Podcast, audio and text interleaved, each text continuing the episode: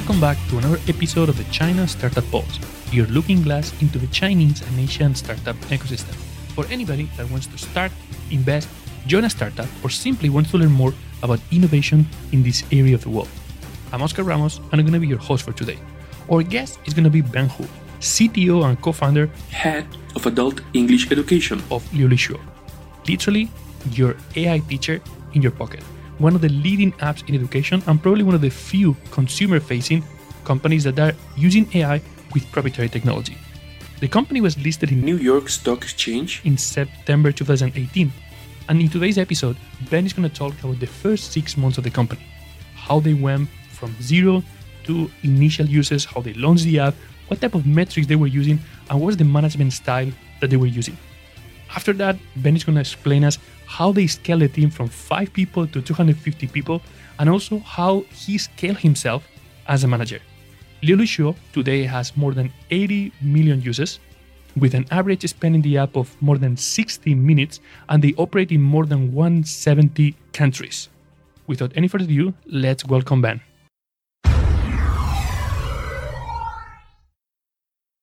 Welcome, Ben. Ben was born and raised in Shanghai. He graduated in computer science from Shanghai Jiao Tong University, one of the top computer science and AI schools in China. After that, he went to the US where he studied in the University of Arizona. He spent some time in the school AI lab in an R&D center. After that, he joined the big data ad tech company Quantcast. He always, up to, up to that, he's always been a hardcore engineer. When he came back to China in 2011, he saw the rapid growth and opportunities in the China internet mobile industry, and he found something he was really passionate about. As a result, in 2012, with two of his partners, Yiwan and Huiling, they launched Liulishuo. That story now, and they went public six years later. Welcome, Ben. Ben, can you explain for the audience what's Liulishuo? Okay, Liulishuo right now, I think our as our like company called LAIX and Liulishuo, uh, we are right now probably number one in China, maybe even in the world, the uh, AI leading education company. Like uh, we, you know, in the traditionally a lot of the education companies, um, they heavily rely on human involvement. Like everyone else, uh, we experience the whole high school, college life, right? It's basically a teacher, a human teacher involved in the whole teaching process. Um, but uh, what we believe and what we are working on right now that at least uh, initially in the language learning space, we try to remove the teacher elements from the equation. So what we have been doing that we use technology and um, together with the content and the product to provide the user a personalized learning experience through our uh, software platform. So during the whole process, the user is just follow through the software to pace their learning, right? to learn the language, uh, even from the beginning to a native speaker level. So uh, that's what uh, differentiates us from a lot of the peers in the education space, uh, which still heavily relies on like, human teachers, human labor, and, also that's like differentiates from like a lot of the AI company as well. Because as we all know right now, AI and machine learning is a very popular topic for like probably four or five years.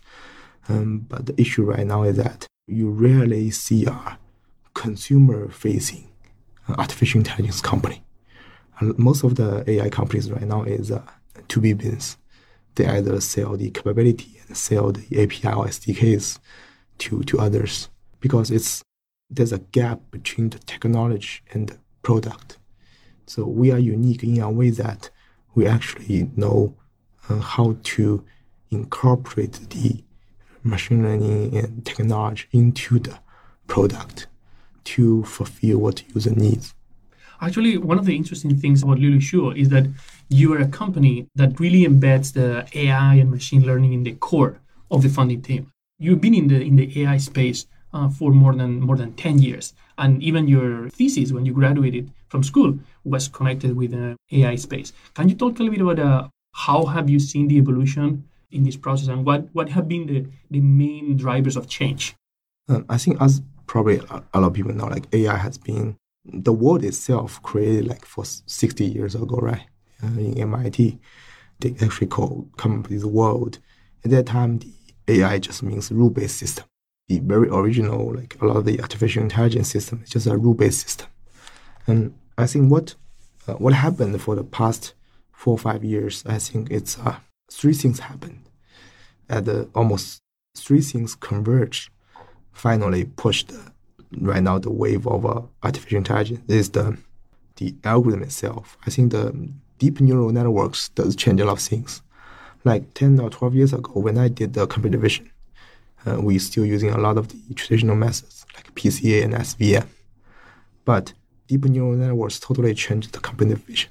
So right now, the computer vision world and the new method and new model does perform much better than human being and has real life uh, applications. So that's the from the algorithm side. Um, but the other two that is the data. So right now, because of the mobile phone, because of the other devices, the IoT devices, the data is generating in a unbelievable speed, pace, right, every day. And the third thing is the cloud computing, right? All these three things actually have, uh, start to merge long time ago. Like deep neural networks didn't just happen in recent years. The, the paper was published quite a while ago. Like cloud computing, for example, AWS was created in 2006, and the big data, the term was talked about like in even in the 90s, right? But this three emerging thing finally become like more mature and more mature. They come along so why at this moment, like for the past three, four years, it does changes a lot of things because of all three. Ben, so one of the things that you just mentioned is quite interesting. You are one of the few consumer-facing AI companies that actually has fundamental technology inside. Like there's a lot of companies in your space that they're focusing on the B2B space because there's a huge demand for AI services. And uh, when you launch a company, you launch directly a consumer product. Can you go back six years uh, to 2012 when you launched the company and tell us how was the first version of, of Liu First, uh, six years ago, it was very different. Like because we've been uh, we've been a consumer-facing company starting from the beginning. So uh, when we launched the product, we knew that there was a gap between providing a user good learning experience versus the existing solutions. That's why we decided to launch a product to help user to learn the language.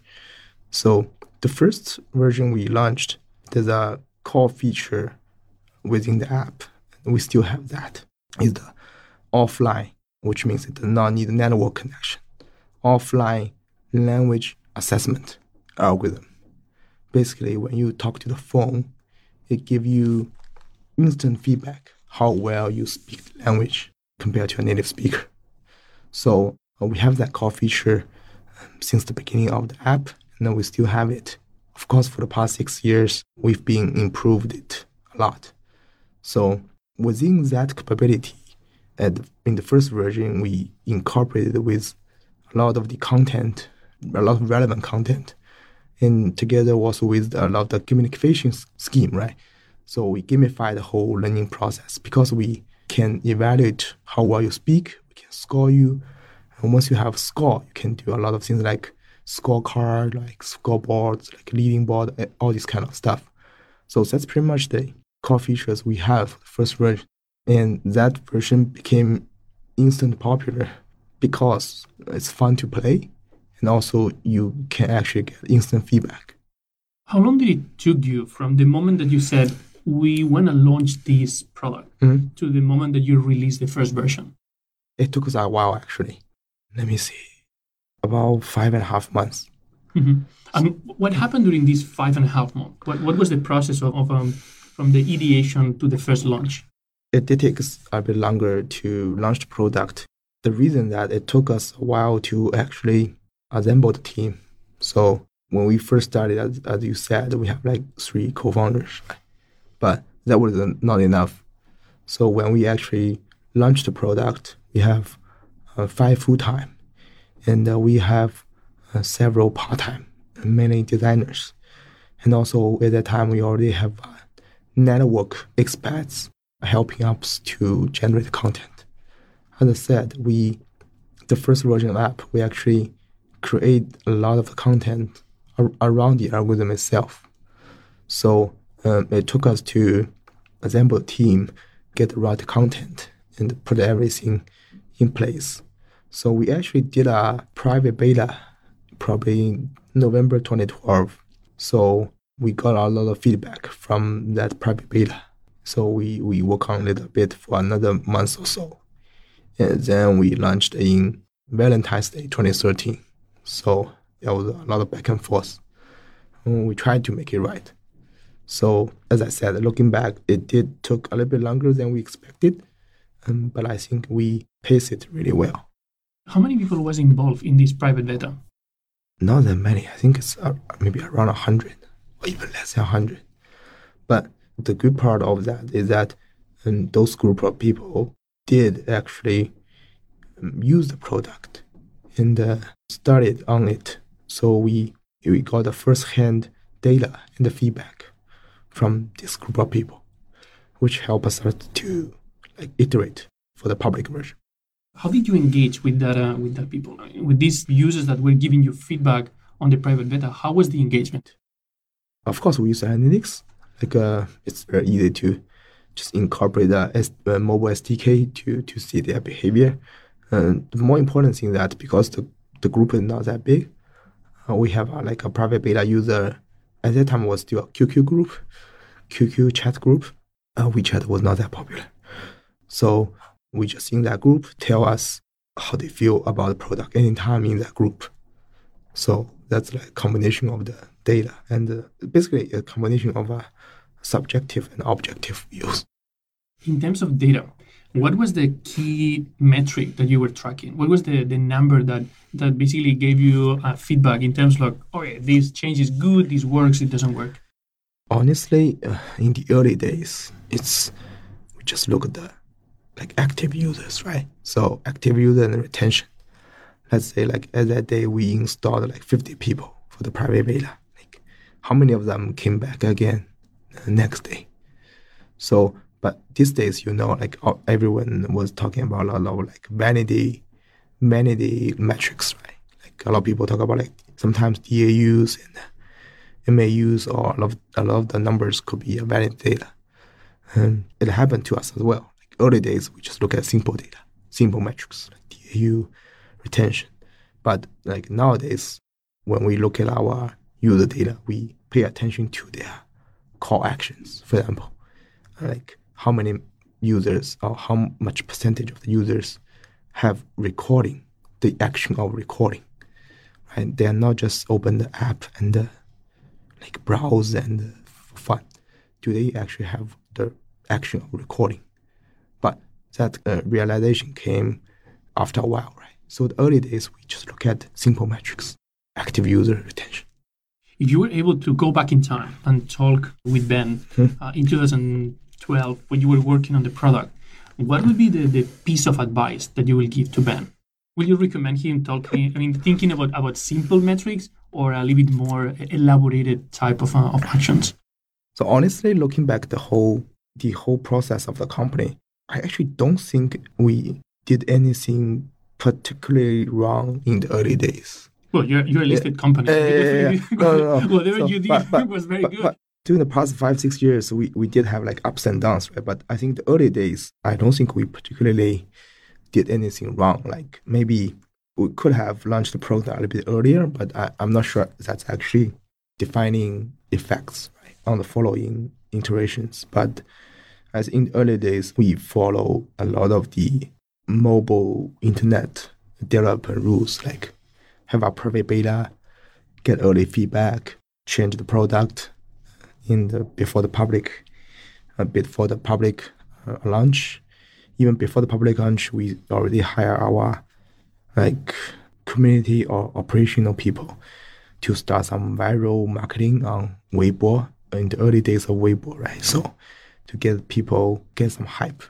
So I think in the early days, I don't think we did anything wrong in particularly because like as a young company, we didn't need to go through that whole process to learn the market, to know the market. And also, I think in the early days, uh, looking at simple metrics is fine because you didn't have a lot of the features which means it did not necessarily cloud your judgment. So looking at simple metrics is okay. So yeah, if we talk about early days, I think we actually doing fine. No, you, you definitely did, did very good Yeah. B- based on the this, the result, results and the best judges for what you did. And um, actually, you said you mentioned something quite quite interesting. Uh, you said that you use the best practices of uh, of internet product and mobile product launch. But um, you studied in China, but uh, you moved to the US. You had some working experience in the US, and then you came back to China. Do you think that? Uh, do you have to adapt? Uh, is there anything that you think you changed and you did in a different way? Because I mean, China is a is a different market. Yeah. And is there any any any lesson learned, any advice in terms of how to localize product launch for China? Um, China is a very unique market. I think the most important thing for a lot of the foreign companies, especially if you, and the question you ask, I think the audience is mainly for foreign entrepreneur or foreign companies. I think the most important thing is to understand the market. I think for a lot of the people outside China, they think Shanghai is is China. Like Shanghai is not China. Shanghai is totally not a representative place for China. China is uh, is a huge country with a, uh, 1.4 billion populations. The majority of the Chinese people are not like the people you see in Shanghai, and the majority of the cities in China not a city like Shanghai. So if you don't understand the market, don't understand the population, don't understand the people here, like no matter what approach you take, it does not work. So I think the most important thing is definitely try to understand the market and the people here. Like if you want to target users in China, you have to understand what's your target user. I see a lot of the foreign companies doing very well, even in Shanghai and Beijing, because they know they only want to target those affluent users in Shanghai and Beijing.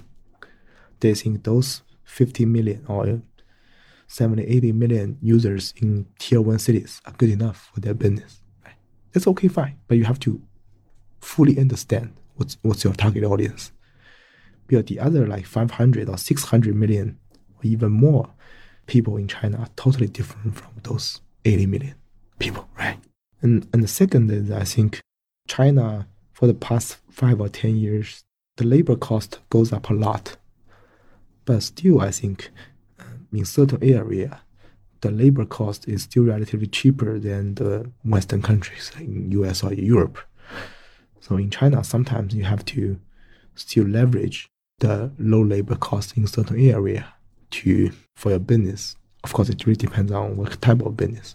For example, like a lot of the model here, like the food delivery, even uh, ex, uh, mail ex, express mails, right? They fully take advantage of the labor cost in China. So, which means like not you don't have to always solve a problem in a technical way from a certain sense.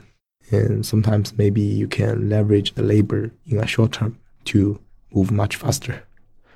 Because it sometimes it, it does take much longer to solve in a pure technical and product, a technical and a product way.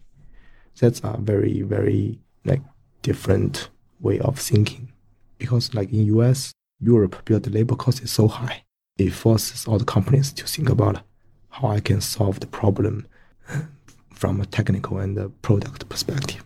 That may not really work very well in China in the short term. I don't doubt in the long term. In the long term, I think those technology and product driven can win, or maybe it may, may prevail. But the company is all about survival, right? If you cannot survive to the long term, how can you prove your way of doing is correct? That, that definitely gives an advantage. So in, in the startup world, we call this uh, Wizard of Oz. So it's like the, the, story of the Wizard of Oz, where there's no magic. There's somebody uh, in the back trying to make things look like there's some automation Yeah. uh, that is happening. And uh, Yeah. It is true that, uh, that China gives a big advantage because the longer you can delay the development of a, of a long-term solution, the more you can have more clear vision of what works and uh, what doesn't work. Sometimes Yeah. things work at the beginning, but they don't work uh, later. But you actually have worked you have gone through that process of automation and you went from a from a team of five people when when you launched the app to 250 people right now in your engineering team how would you describe? Uh, is there anything anything that you think is uh, is unique or special in terms of uh, how do you manage that transition? Because in six years you went from small team to a really big team. So how was that process of, of transition? I think managing people or managing a team is a is a very difficult task. It's it's a very complicated task. I think for all three of us co-founders, this is probably the biggest team we ever manage. So going through the process of expansion, the expanding the team, like we learn a lot along the way. I think you have to be a faster learner or quick learner in order to in order to do it well. I think from a I mean engineer by training, right? A programmer by training. I think doing engineering is totally different from managing people.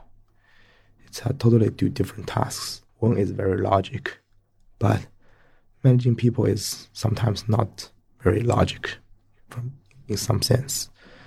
So the different style of the leadership, but I think have the compassion, empathy for the people, and uh, have the strategic thinking.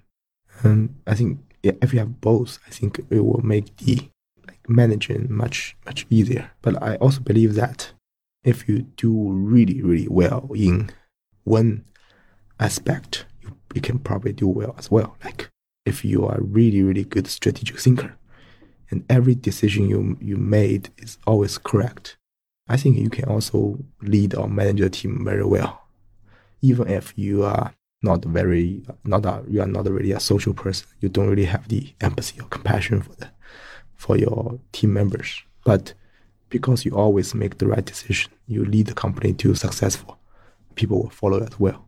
So there's not like one formula, but I think the strategic thinking plus the compassion and empathy for the other human um, helps along the way for the whole process. How did you develop those skills? How do you develop? How do you develop that that mindset? Is there any like books that that you recommend? Did you have a coach that helped you through the process? Any advisor that was key? Actually, in the early days of launching the startup, I did read a lot of the startup books, like from zero to one, like Lean Startup, all type of books. But uh, I kind of stopped reading those. But I I start to like read all kinds like all kinds of books. I think it's helped you to expand your knowledge and also expand your way of thinking from different aspects. Because right now, I think making a business decision is a very complicated process. It's not like, oh, you are a very good engineering expert. You can make the good business decision. Or you are actually very good at certain stuff. You, you, you will make very good decision. Right now, the business decision in this fast changing world involves so many elements and so many aspects. So I try to expand my reading. So I don't really particularly have a like type of reading I have, but if you have to pick one book, I think the the hard things about hard things from Ben Horowitz definitely a very interesting one.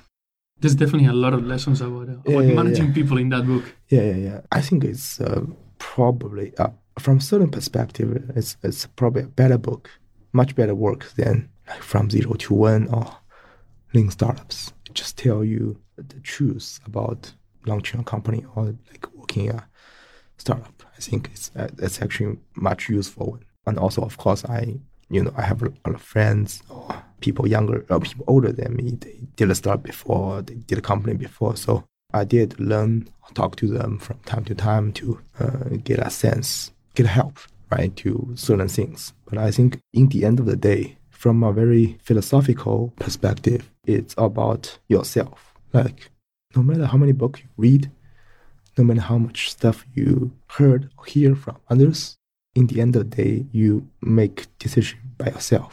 So a lot of the tough decisions um, about people about strategy, about the organization. In the end of the day, I think you are fighting with yourself, right? So that's I think the that's why company failed. Like that's why like startups have the opportunity is because it's very very difficult and hard to to fight against yourself. As in the other day, it sounds very philosophical, but it's it's actually the truth. Because for example, like a lot of the company talk about you have to focus on certain area, like stay focused or focus on certain technology or focus on certain business. But if as a leader or even as a team leader, if you are a person who always want to do random, like always like too curious about too many things and get want to get involved with too many things, but you cannot really control, right? But anyway, so you get a point. Yeah. I think it's a very tough thing. Like getting help from others definitely helps, but uh, in the end of the day, it's it's about the person is himself or herself. Yeah. That's that's the tough. That's why people make bad decisions. There's a lot of things that uh, that you can read about almost yeah, anything, yeah, but uh, unless until you do it, you don't really. Yeah, yeah learn about it. it. It's uh, much. There's a lot of things that are very difficult to. It's really, very easy. You have to learn yeah, by it's doing very easy, but yeah, it's very difficult to do it by yourself. It's always easy to hear someone talk about it. In this process of building systems and, and management uh, techniques to be able to to work with your team, keep them focused, keep them aligned, keep them productive, is there any management framework that uh, that you particularly like, or that you think was uh, very very relevant in terms of be able to unlock uh, potential? Okay. In short, I think people with different cultural background, like people in putting a simple way, like people in US versus people in China are very different. I think everyone is not living in a welcome like world, right? People have peer pressure, people have pressure from parents, people from pressure from everywhere. So the whole society does have effect on every single person. So I think US, I'm talking about in a more general term not very specific, even not very specific to, to my own company. But in US, younger people, uh, they don't have the pressure to buy in house. They don't have the pressure to get married really early, whatever. So in US, a lot of the employees, like a friends I met in US, they are mainly doing certain stuff very self-motivated. They really like what they are doing. They are self-motivated. They they are really result oriented, right? They they will try to figure out the, best way to do certain things because they are really into it. But in China, in general, we have a lot of self-motivated people as well, and they are intelligent stuff like. But in China, like a lot of the people, they buying their first apartment house in a very early age, they start to have a lot of burden from the family, from the stuff, right? So which means when they make a lot of decisions, like life decision or whatever, they may not be that many risk taking. So that changes the way how you motivate the person, how you motivate uh, the team, right? because you have to understand during their that period of their lifetime what's most right. Maybe for very very young people fresh out of college, they will like to do things in a creative way because they love what they do. They want to do something different. But once you move to a later stage, like a bit older, you have to understand the way you motivate them very honestly that you have to let them know that the work you do will help the success of the company and which eventually will help you to earn more so that you can support your family better, you can live better. So the motivator or the message you convey will be a little bit different. Um, I want to take a, different road and go from a very, very deep question that we just asked about the company to a kind of like whole picture about the industry. Hmm. You're obviously a big player in the education space, uh, in the edutech, education technology space. What do you see in the, in the education space in terms of technology right now that you think is exciting? So the education space in China, maybe at least in the world, is very interesting that the consumer behavior of education spending uh, changes relatively slowly. So in China now there are three models of education. Uh, at the same time, they are all like doing pretty well and making money. The traditional like 1.0 model is like the offline after school tutoring, like a New Oriental or TAL, right? And the second generation, like the 2.0 model, is like the uh, one-on-one online tutoring through the streaming service, like Tutor ABC, like our 51 Talk. And the third generation, like we call 3.0 model, is like us, right? We are purely technology and the product driven approach. So all the three like all the three generation or three ways of three types of education company, they are all like emerging at the same time. It's because the whole market is booming. But from my perspective, that because of the mobile device, because of the technology, because of the data, everything together, I think right now technology does start to play a more and more important role in the education. The reason is because like education from a historical perspective uh, involve way too many like human labor. It's a very human intensive uh, process. It's very inefficient. So it's it's deemed to be interrupted by technology once you can uh, digital the whole learning process of the human. So I think because of the historical reason, I think education space is a space to be disrupted by a lot of technology stuff. Not not just by AI, I think. Even not just by AI, I think in the future like VR and AR, a lot of the new technology gonna disrupt this space. Just because the space is didn't change much for the past like hundred years. Well, Ben, thank you very much for sharing today all of this experience from the first six months of a listed company. Sometimes we don't have the ability to go back in time mm-hmm. with this time machine and, and, be able to see what happened, how it happened, where the lessons learned, and then how, how personally a founder scales mm-hmm. and is able to grow from a five people team to a 250 people team and, and this, this transition. So thank you very much for sharing today uh, about that. Is there anything that, uh, that our audience uh, could do for you? Is there anything that, that you would like to plug? Okay. We are a very international company and uh, we are keep hiring good talents from all over the world for our content, for our operation, even even for the engineering side. So if you are really interested in us, welcome to reach us and uh, we may find a way to work together to provide a better education technology product for not just China, probably for the world as well. So how can they contact you? Do you have a special jobs posting section in your website? Yeah, yeah we have. Is, a, is there any email? Yeah, we have an English website. I think you can contact us easily from the website, the contact us sector on the website. So sh- should be easy to find. Thank you, Ben. Thank you. Thank you again. Thank you for having. Hey everyone, I just want to take a quick moment to thank our sponsor, China Accelerator. They are a accelerator based in Shanghai, bringing international ideas into China and Chinese ideas international. They're number one in what they do. They're a three month program and they help build your idea and make it amazingly successful. You can find out more at www.chinaaccelerator.com. People Squared is the original co working space in China. It's your home for startups, no matter what you're working on. Small team or large, it has all the resources, the environment, the culture, everything that you need to take your idea and make it successful. Founded by Bob Jung, an entrepreneur himself who really understands what startups need, it's a great place to bring your team and find success. You can find out more at people-squared.com.